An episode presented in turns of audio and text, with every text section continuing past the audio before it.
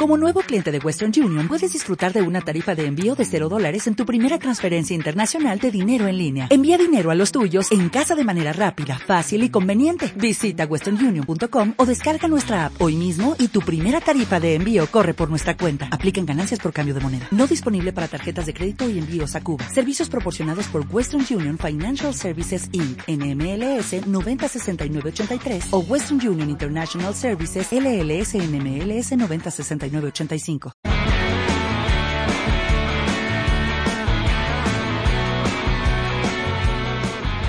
Radio Castilla-La Mancha. La radio que te escucha.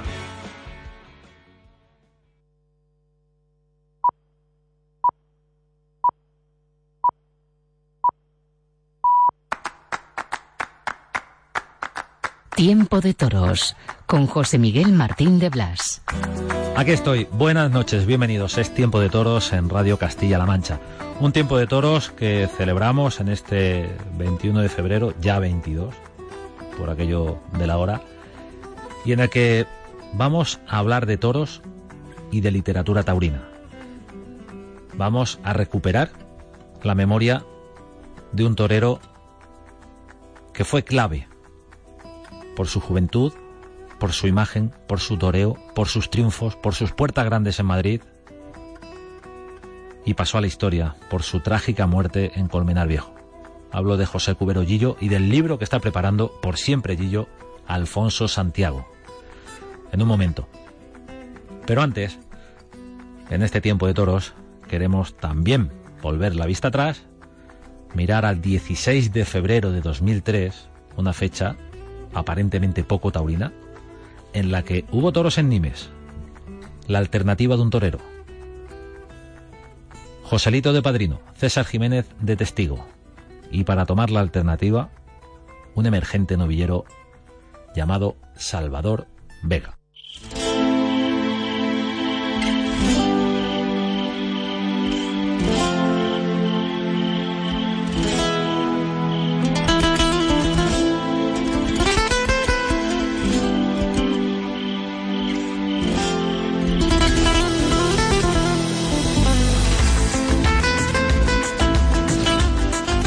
Tiempo de toros en la radio, tu programa de toros para acercarte a la tauromaquia a estas horas, en la noche del domingo, o bien a la hora en la que decidas recuperar este sonido, este audio y escucharnos.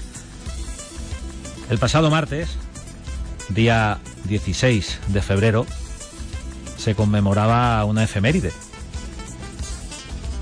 La mayoría de edad como matador de alternativa de un torero que se fue a Nimes a convertirse en matador de toros. A Nimes un 16 de febrero de 2003. Joselito y César Jiménez en el cartel. Y para tomar la alternativa, Salvador Vega. Salvador, buenas noches. ¿Qué tal? Buenas noches. Bueno, media vida de matador de toros. Pues así es, ¿no? Ya eh, el tiempo pasa muy rápido y a pesar de, no ser eh, ya joven, pero tampoco soy un veterano, ¿no? Pero bueno, sí es cierto que todo esto pasa pasa deprisa y, y ahí a veces que tenemos que parar el tiempo y disfrutar un poquito, ¿no? ¿Qué recuerdas de, de las alternativas, de, del Coliseo de Nimes? ¿Qué recuerdas de aquella fecha? Pues bueno, pues eh, fue un día súper especial, ¿no? Porque fue la culminación de, de uno de los primeros objetivos que, que tomas cuando el primer sueño que, que tienes cuando decides ser torero. Entonces, eh, fue un día muy bonito, eh, un día, eh, como he dicho antes, el sueño cumplido, ¿no? Recuerdo que lo disfruté muchísimo, una fecha, una fecha en la que Nimes por ese día hacía un frío tremendo, lo recuerdo mucho frío, incluso llegó a nevar el día de mi alternativa, que, que para mí fue, yo acostumbrado, como comprenderéis, al sur, a las temperaturas del sur, pues fue un, fue un eh, ambiente raro, ¿no? Porque tenía las manos heladas y todo un poquito raro, ¿no? Pero bueno, eh, me quedo sobre todo con, con, con el sueño cumplido, ¿no? Porque Nimes, eh, recordamos para todos los aficionados, eh, se convirtió desde primeros eh, de los 90 eh, especialmente en una plaza emblemática para las alternativas de lujo. De hecho, da caché, da prestigio y, todos los toreros que de novilleros han estado arriba, o la, no todos, pero muchos, han elegido Nimes para tomar la alternativa o, o, les ha convencido, os ha convencido en su momento Simón Casas, ¿no? Sí, sí, esa era la lectura, ¿no? De todo, de todo esto, ¿no? Porque si es cierto que recuerdo que me, me ofrecieron de tomarlos en otro sitio, de tomarlo en otro sitio, eh, Málaga o Algeciras y, y, la lectura más positiva de todo esto era eh, haber cumplido una etapa eh, de novillero en la que, digamos, como aprobado, ¿no? Porque a veces se toman alternativas cuando o se debuta con caballo, cuando eres novillero, y, y, son carreras que son muy difíciles, ¿no? Porque si no has aprobado, digamos, las etapas que te van cumpliendo o que te toca de cumplir, pues se pone todo más, más complicado, ¿no? Aunque, aunque evidentemente no es nada imposible. Pero sí es cierto que, bueno, que el objetivo cumplido de haber, de haber pasado por mi etapa de novillero como uno de los novilleros eh, punteros, ¿no? Que junto con otros como César Jiménez, con Matías Tejela, Iván García, eh, Javier Valverde, Leandro eh, y muchos otros compañeros más, pues que fuimos a, todo el circuito de novilladas y, bueno, y, teníamos ambiente para, para tomar la alternativa con cierta fuerza, ¿no? Y, y Nimes en cierta manera pues daba un poco la, la distinción, ¿no? Era un toque distinto a, a, a lo habitual, ¿no? A una alternativa en tu zona o en tu pueblo o en tu tierra, ¿no? Eh, te daba un toque de distinción que de alguna manera te daba categoría, ¿no? De hecho, eh, también, eh, aunque pensamos en Nimes, en Pentecostés y en la Vendimia, es decir, en torno a mayo, junio y por supuesto en septiembre, esas fechas de febrero tuvieron su, su momento y, y, sobre todo hubo programación de novilladas. esto era una corrida especial eh, en torno normalmente a los carnavales, pero no era carnaval en esas fechas. Sí, eh, recuerdo que se venía haciendo una feria de novilladas eh, con picadores, en la que tenía cierto, cierto ambiente, buena acogida, y era una fecha buena porque empezabas el año prácticamente de cero, en el mes de febrero, para, para afrontarla toda, toda de matador de toro ya, ¿no? Eh, la verdad que, fue fue un, acierto sí sí es verdad que, con el tiempo pues bueno se ha, perdido pero esa esa feria de novillada tuvo bastante ambiente y, la corrida yo recuerdo que también eh, tuvo una buena asistencia de público no el cartel era muy rematado y, y, bueno y es lo que comenté no que o sea lo que he comentado no que eh, creímos oportuno de, llegar a Nimes por el mes de febrero y hacer una mata de toros para afrontar esa temporada ya pues eh, de lleno para, para intentar abrirnos paso, ¿no? ¿Qué te dijo Joselito? Bueno, el maestro estuvo un poquito escueto, ¿no? Dentro de lo que es su, sabemos que como es su personalidad y, su forma de, de, concebir el, toreo, ¿no? No es, no es de muchos abrazos ni de, ni de besos, como él comentaba, ¿no? Eh, son personas especiales en las que, bueno, de alguna manera eh, te gana su confianza y su respeto pues, con el paso del tiempo, ¿no? Eh, como debe de ser las cosas, ¿no? Al principio, pues bueno, pues normal, ¿no? Marcando, marcando un poco su jerarquía y, y, su, y su maestría, lógicamente, pero sí es cierto que, bueno, que dentro de esa hombría y de esa, y de esa forma, ¿no? que, que tiene de, de afrontar su, de lo que ha sido su carrera, pues eh, sí estuvo, estuvo cariñoso y, estuvo correcto con, conmigo, ¿no? Esa seriedad que, por ejemplo, eh, rememora ahora Salvador Vega cuando se acaban de cumplir 18 años de aquella alternativa, el 16 de febrero de 2003 en el Coliseo de Nimes, esa esa seriedad que le, que le imprime Joselito y otros toreros como él, en el fondo también en un momento de liturgia tan marcado como es una alternativa, es una, una especie de primera lección, ¿no? Sí, es lo que he comentado, ¿no? Él ya pues de primera hora marca las pautas de, de, cómo es la profesión, de, de lo que él lleva eh, vivido hasta esa fecha, ¿no? Eh, de la seriedad, de la importancia de, de cómo él ha marcado su carrera, porque bueno, si te toca pues otro, eh, si te da la alternativa a otro padrino, pues pues lógicamente cada torero tiene su personalidad, sus vivencias y su forma de concebir el toreo, ¿no? Pero el maestro Joselito, pues todos sabemos que tiene muy marcada esa línea y bueno, y, así es su forma de, andar por el toreo, ¿no? Entonces, pues, pues lógicamente yo creo que toreros como él hacen que su forma de ser, su forma de estar, pues hace que tengas un poquito más de, seriedad todo lo que lo que ya concibe un mundo que es serio, responsable y, e importante desde que te inician, ¿no? Pero personas así que que han marcado su carrera desde primera hora en una línea y no se han salido de ella, pues te marcan eh, te marcan mucho más, ¿no? Con César Jiménez supongo que sería otra la situación, ¿no?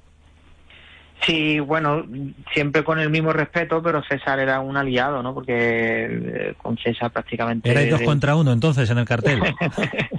sí, pero uno, uno, uno, un peso pesado, ¿no? Un peso pesado.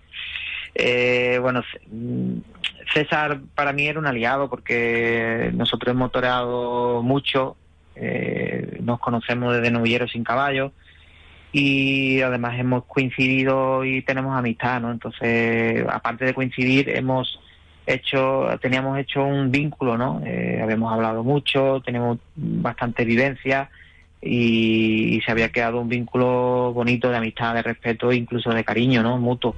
Entonces, tenerlo al lado, pues de alguna manera a mí me, me, daba seguridad y me daba tranquilidad tenerlo, ¿no?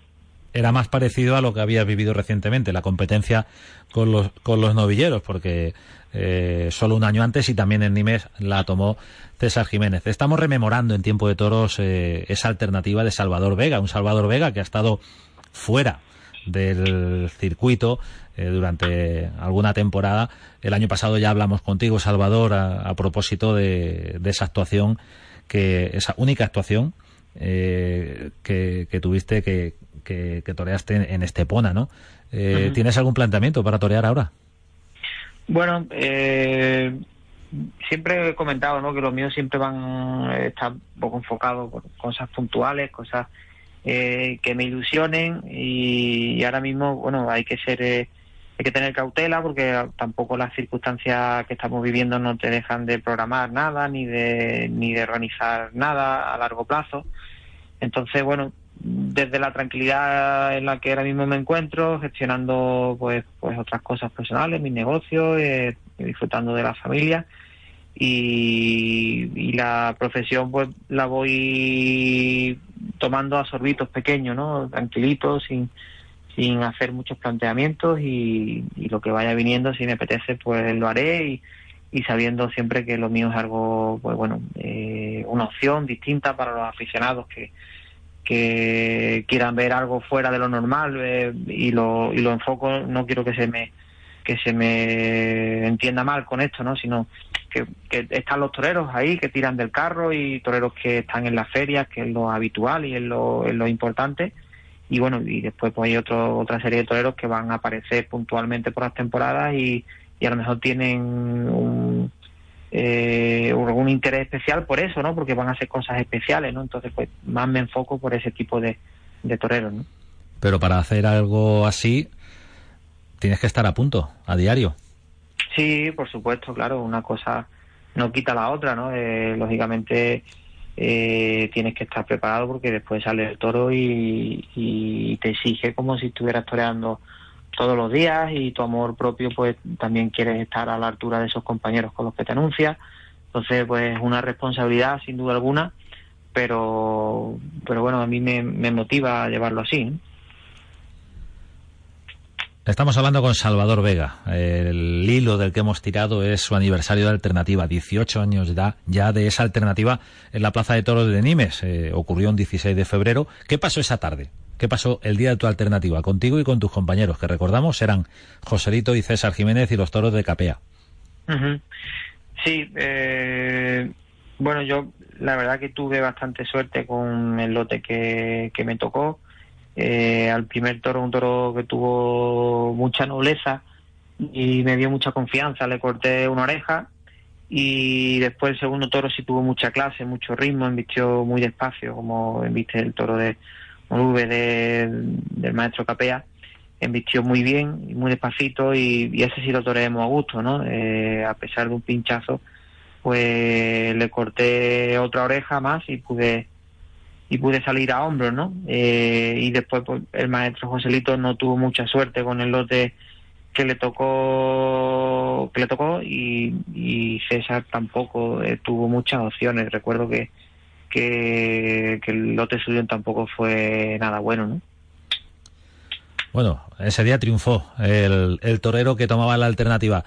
Salvador, esa, esa temporada eh, termina, eh, bueno, esa es una temporada, la primera tuya como matador de toros, con muchos triunfos, importantes triunfos y también con una confirmación de alternativa en Madrid. Sí, fue un año en el que poco a poco pues empezamos a, abrirnos pasos, tampoco había planteamiento de, de, nada porque empezábamos de cero y bueno, eh, por el mes de mayo eh, triunfo en Jerez con cuatro orejas y empieza un poco a sonar mi nombre. Eh, toreo algunas corretoras por mi zona hasta que llego a Santander y corto otras cuatro orejas y, ya pues empieza a sonar un poquito ya con fuerza. ¿no? De cuatro en cuatro, vamos. De cuatro en cuatro, eso, sí, esa feria sí iba, iba un poco lanzada.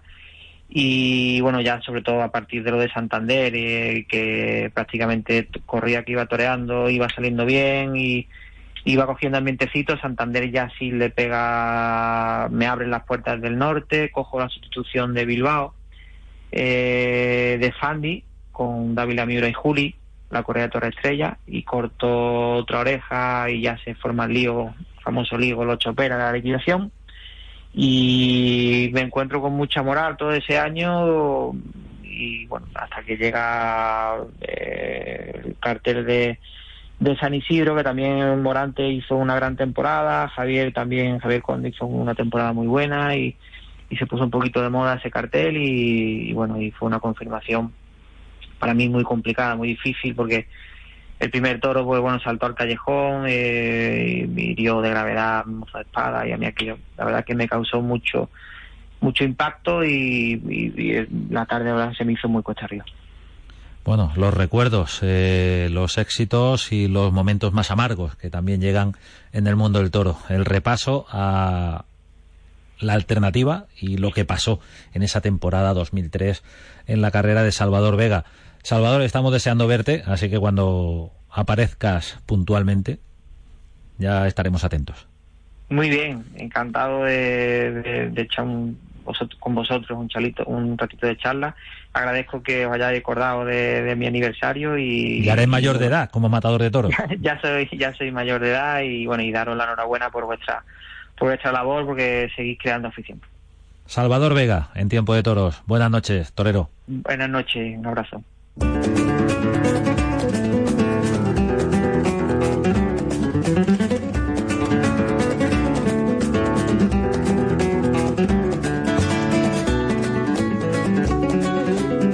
Es tiempo de toros en Radio Castilla-La Mancha y como sabéis que nos gusta acercarnos a las novedades que podemos encontrar en las librerías cuando hablamos de obra taurina, hoy vamos a hacer un pequeño toque de atención. Es solo un aperitivo, una primera toma de contacto para presentaros un proyecto, una obra que verá la luz en un mes, eso vamos a, a saberlo inmediatamente, y que firma nuestro compañero Alfonso Santiago. Alfonso, buenas noches.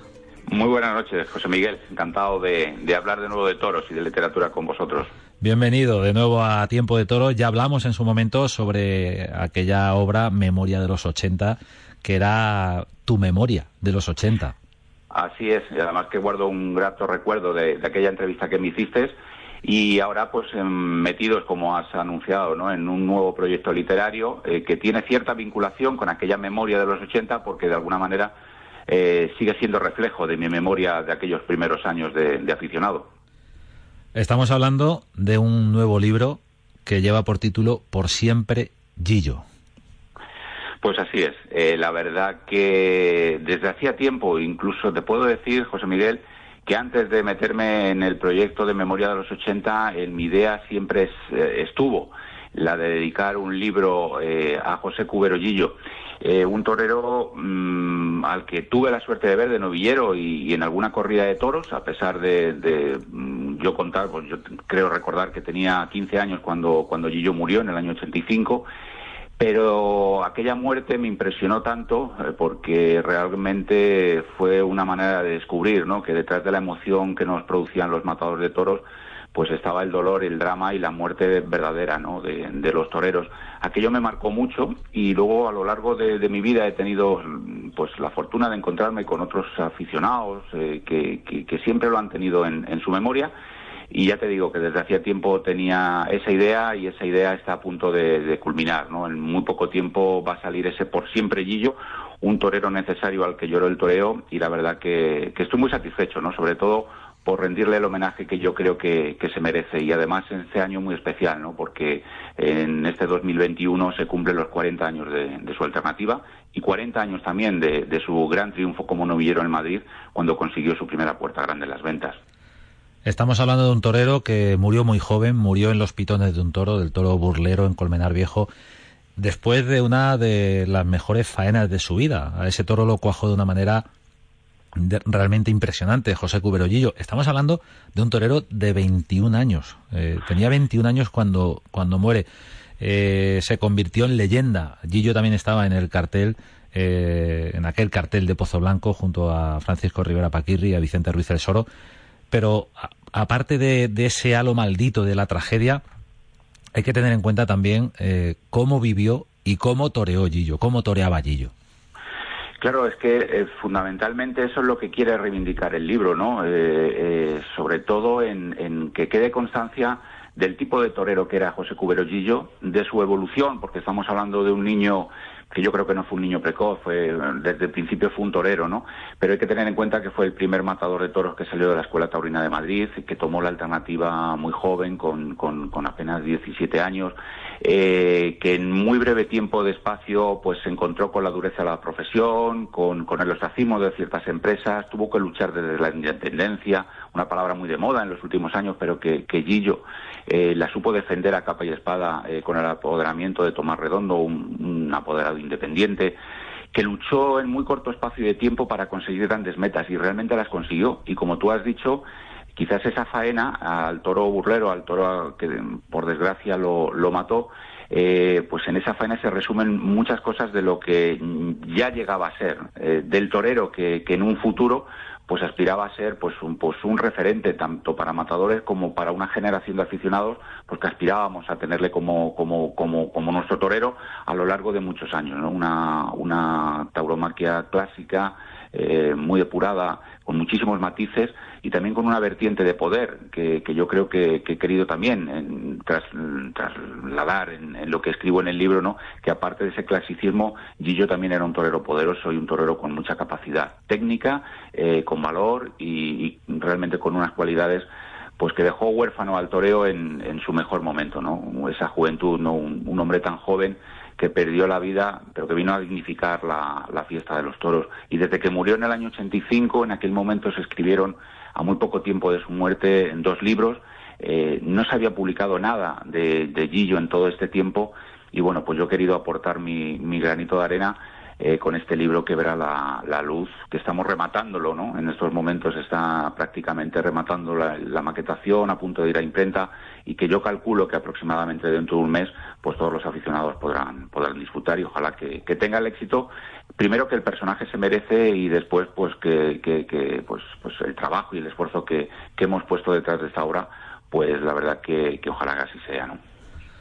La proyección de, la imagen de José Cubero Gillo es la, la de un torero, eh, como decías, poderoso, clásico, muy puro, muy joven, y eso también era un gancho perfecto para tantos aficionados jóvenes, para tantos eh, eh, curiosos y, nuevos aficionados que podían engancharse a la fiesta de los toros al ver a un, a un torero, a un semejante que estaba triunfando, porque no olvidemos que Gillo abrió la puerta grande de Madrid en varias ocasiones, se convirtió en un torero de referencia y estaba llamado a ser, nunca sabremos evidentemente qué hubiera pasado, qué le hubiera deparado el, destino de no cruzarse con ese toro burlero en Colmenar Viejo, pero estaba llamado a ser uno de los toreros, el torero, digamos, eh, que hubiera competido de tú a tú, por ejemplo, con Espartaco en, la segunda parte de, de, la década de los 80. Pero hay otro, otro detalle, Alfonso, que, que creo que es básico en la figura de José Cuberollillo, su capacidad para hacer germinar la ilusión y, de alguna manera ser el ejemplo de toda una generación de toreros de la Escuela de Madrid. Sí, sí, totalmente. Es que Gillo, eh, es que cuando murió Gillo, y eso lo, he querido plasmar en, el libro, es decir, muere, pues muere un héroe, popular, ¿no? y, no es una frase hecha porque Gillo es un referente en ese momento para todos los chavales que, soñaban ser toreros en la Escuela Taurina de, Madrid, porque Gillo es el primer matador, eh, el primer torero que sale de allí y que se convierte en matador de toros, es un referente. Es un referente, no hay que olvidar, eh, por eso tiene una connotación muy popular la, muerte de Gillo, ¿no? Es un personaje auténtico en su barrio de Canillejas, porque aunque él nace en Burdeos, eh, con nueve, diez años se traslada de nuevo a vivir a Madrid eh, se traslada a su familia y eh, vive en Canillejas. Y allí tiene una cercanía y una empatía con todos los vecinos extraordinaria, ¿no? Eh, era un torero muy querido, una persona muy querida, no, no como torero, sino como vecino, como un chaval joven, alegre, vital, con una capacidad de, de, conectar con toda la gente del barrio tremenda. Y luego a nivel taurino tenía unas dotes extraordinarias que, como tú has dicho, le podían haber llevado a que el cetro del toreo, que en aquel momento lo, lo acapara Espartaco, pues eh, hubiese estado compartido, compartido realmente, porque yo creo que la trayectoria de Gillo era una trayectoria a, largo plazo. Eh, yo creo que todo lo que hubiese venido de Gillo después de esa tarde trágica del 30 de agosto, que estamos suponiendo, ¿no? Porque dejó muchas incógnitas abiertas, pero estoy convencido que todo hubiese sido a más, a más, a más, y además un torero de, larga trayectoria eh, a la hora de, mantenerse en la primera fila del toreo. ¿no? Son muchos componentes ¿no? de ilusión que, en aquel momento, aquella tarde de Colmenar, desaparecieron definitivamente. ¿no? Pero lo importante es que Gillo esa tarde se convierte en leyenda, pero antes de, ese momento dramático de la estocada que, por la que pierde la vida, hay una mirada hacia atrás, que es lo que he querido reflejar en el libro, para yo creo que sentar las bases de la importancia que tuvo Gillo. Es decir, se convierte en leyenda por la muerte, pero he querido dejar constancia de la importancia que tuvo en vida, tanto como personaje y sobre todo como matador de toros. En una trayectoria muy breve, porque murió muy joven, pero en la que le dio tiempo a, dejar esa huella y ese germen eh, de afición para muchos, para muchos aficionados y para muchos que, que luego vistieron el traje de luces. Alfonso, muchísimas gracias por estar en este tiempo de toros. Volveremos con Por siempre Gillo cuando ya esté en las librerías, cuando vaya a salir. Bueno, hay una, bueno, si me permite la sugerencia, el cumpleaños de, Gillo es el 16 de abril. Claro, el 16, eh, el 16 de abril. Yo espero que para el 16 de abril se pueda ya celebrar ese, ese cumpleaños con el libro en, a la venta, ¿no? Para que lo puedan disfrutar todos, todos los aficionados. Te agradezco mucho tu llamada, José Miguel. Eh, quedó emplazado para cuando pueda anunciar ya definitivamente eh, la puesta en marcha de este libro pero la verdad que estoy muy contento, estoy satisfecho porque yo creo que, después de tanto tiempo volver a hablar de Gillo, de lo que significó Gillo y de la manera con la que yo he intentado hacer el libro, porque eh, eh, esto sí lo dejo claro, ¿no? Yo he querido que Gillo sea protagonista en todos los sentidos, porque Gillo habla mucho en el libro. Eh, detrás del libro hay mucha, mucho trabajo de meroteca, he visitado libros, revistas, periódicos y a lo largo del libro, Gillo está constantemente hablando en sus declaraciones, en sus entrevistas. Él es protagonista en todo momento, pero yo creo que esa idea que he dado en el libro de que el aficionado pueda rescatar lo que él decía en cada momento de su, de su carrera, yo creo que es una cosa novedosa y yo creo que, bueno que, que, aporta sobre todo porque hay un único personaje es él y como digo a lo largo del libro pues pues él habla no a pesar de su muerte hace ya tantos años Alfonso Santiago, muchísimas gracias por estar en este tiempo de toros y por siempre, Gillo. Por siempre, Gillo. Un abrazo y muchas gracias.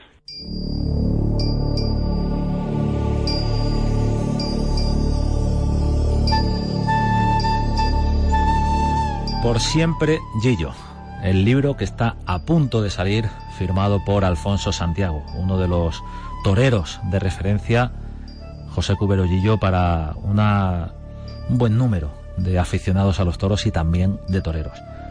Y el otro eje central de este programa, protagonismo para Salvador Vega, ese torero malagueño, ese gran torero malagueño que el año pasado toreó solo una corrida, reapareció para torear en Estepona y acaba de cumplir 18 años de alternativa. ¿Cómo pasa el tiempo? La tomó en Nimes y nos lo ha contado aquí en Tiempo de Toros. Muchas gracias. Como siempre, volvemos el próximo domingo.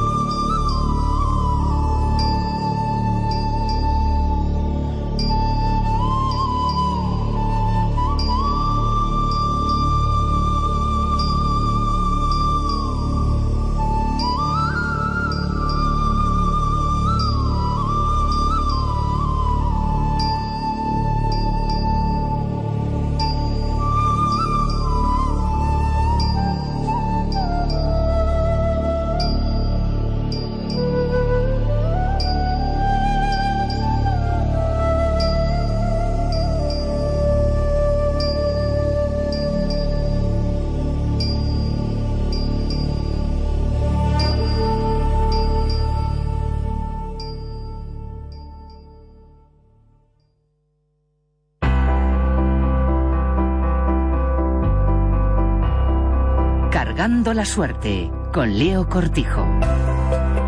En la vasta historia de la tauromaquia, las décadas de los 50 y los 60 no se entenderían sin la presencia de un torero como Jaime Hostos. Un periodo de la fiesta, por cierto, plagado de buenos toreros. Referente para muchos, el ecijano fue un maestro de la época por su valiente y tenaz personalidad su portentosa técnica a la hora de muletear y su efectividad y contundencia con la espada, pilar clave en su tauromaquia. Toró en público por primera vez en Écija en el 53, junto a su paisano Bartolomé Jiménez Torres, con el que mantuvo una intensa rivalidad en los ruedos, lo que dividió al pueblo entre los partidarios de uno y los del otro. Tras debutar con picadores en Osuna en 1953, tomó la alternativa tres años después en la Plaza de Toros de Zaragoza. Miguel Báez Litri fue su padrino y Antonio Ordóñez su testigo. El paso entre los 50 y los 60 le posicionan en lo más alto del escalafón de matadores. 1962, de hecho, es su mejor año, al ser junto a Diego Puerta el que más paseillos realizó, 79. Esa temporada, sin ir más lejos, abrió la puerta grande de las ventas. No fue la única que destarrejó a lo largo de su carrera. Pocas o ninguna de importancia se le han resistido. Momentos dulces, sin duda, pero también duros, como cuando fue dado por muerto tras una grave cogida en Tarazona, en Aragón. Tuvieron que inyectarle hasta 10 litros de sangre. ¿Cómo sería aquello que llegaron a administrarle la extrema unción? Le dieron por muerto, vaya. La vida de Jaime Hostos también tuvo un común denominador, que fue darse a los demás siempre que pudo. En 1967, en el ruedo de la maestranza y en plena feria de San Miguel, le impusieron la cruz de la Orden Civil de la Beneficencia. Genio y figura hasta la sepultura, protagonizó uno de los brindis más polémicos para denunciar las corruptelas en la prensa taurina. El receptor del mismo fue Manuel Lozano Sevilla, taquígrafo de Franco, coronista y director de varias revistas. El diestro le dejó en evidencia delante de todo el mundo y le acusó de practicar el dudoso arte del sobre. Vaya, aceptar sobornos de los toreros para escribir bien de ellos. Jaime Hostos, sin pelos en la lengua. Cargando la suerte, un espacio de CMM Radio para la cultura de la tauromaquia.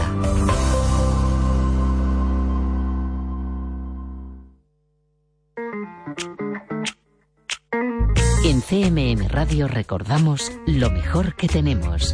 Un recorrido por los programas de la radio de Castilla-La Mancha Media. Aquí comienza Solo con Música, con Juan Solo. Donde nos llevó la imaginación, donde con los ojos cerrados se divisan infinitos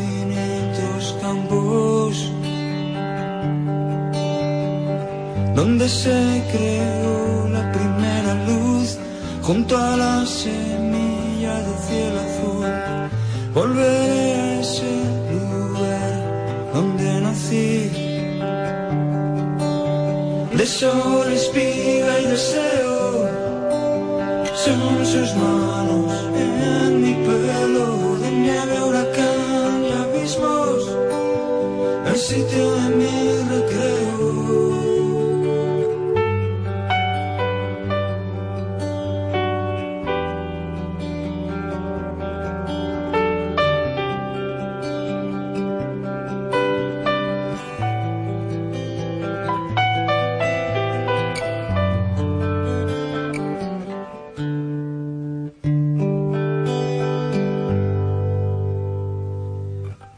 Viento que en su murmullo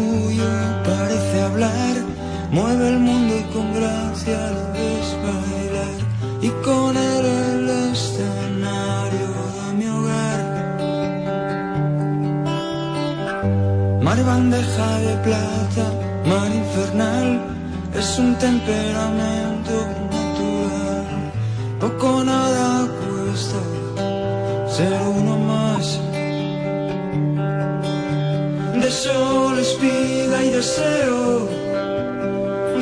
sus manos en mi pelo, de nieve, huracán y abismos, el sitio de mi recreo.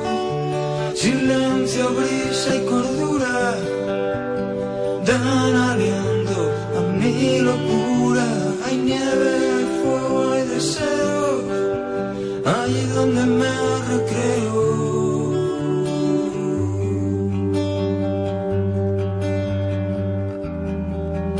Canta Antonio Vega y Javier Balaguer, el director de cine, ha cogido a los actores, en este caso actor y cantante, Alex eh, O'Doherty y Ana Álvarez, con eh, la intérprete de lengua de signos, Virginia Garrido, para hacer esa versión en, en vídeo, que ya digo, si te apetece puedes ver en el muro de Solo con Música en Facebook, porque es una maravilla. Ha optado por el blanco y negro, da protagonismo a, esa lengua de signos para hacer llegar esta bellísima canción eh, a, una mayor cantidad de público, aquellos que, no oyen y que sin embargo eh, se ha demostrado, nos hemos acostumbrado a ver canciones interpretadas en lengua de signos, eh, sobre todo de manera especial y desde hace ya algún tiempo a Rosalén con su eh, inseparable Beatriz Romero que convierte sus canciones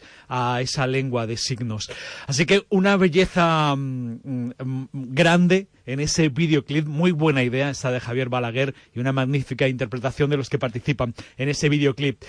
Eh, yo eh, recuerdo Uh, uno de los artistas que desde hace más tiempo, más lejos, decidió convertir sus canciones, algunos de sus espectáculos eh, con intérprete de lengua de signos, eh, Tonchu, um, allá por 2008, en la sala Galileo Galilei, acompañado por Evelyn Vega, que es una chica que en un momento dado le pasó un CD, un DVD a Tonchu después de un concierto y le dijo, mira esto.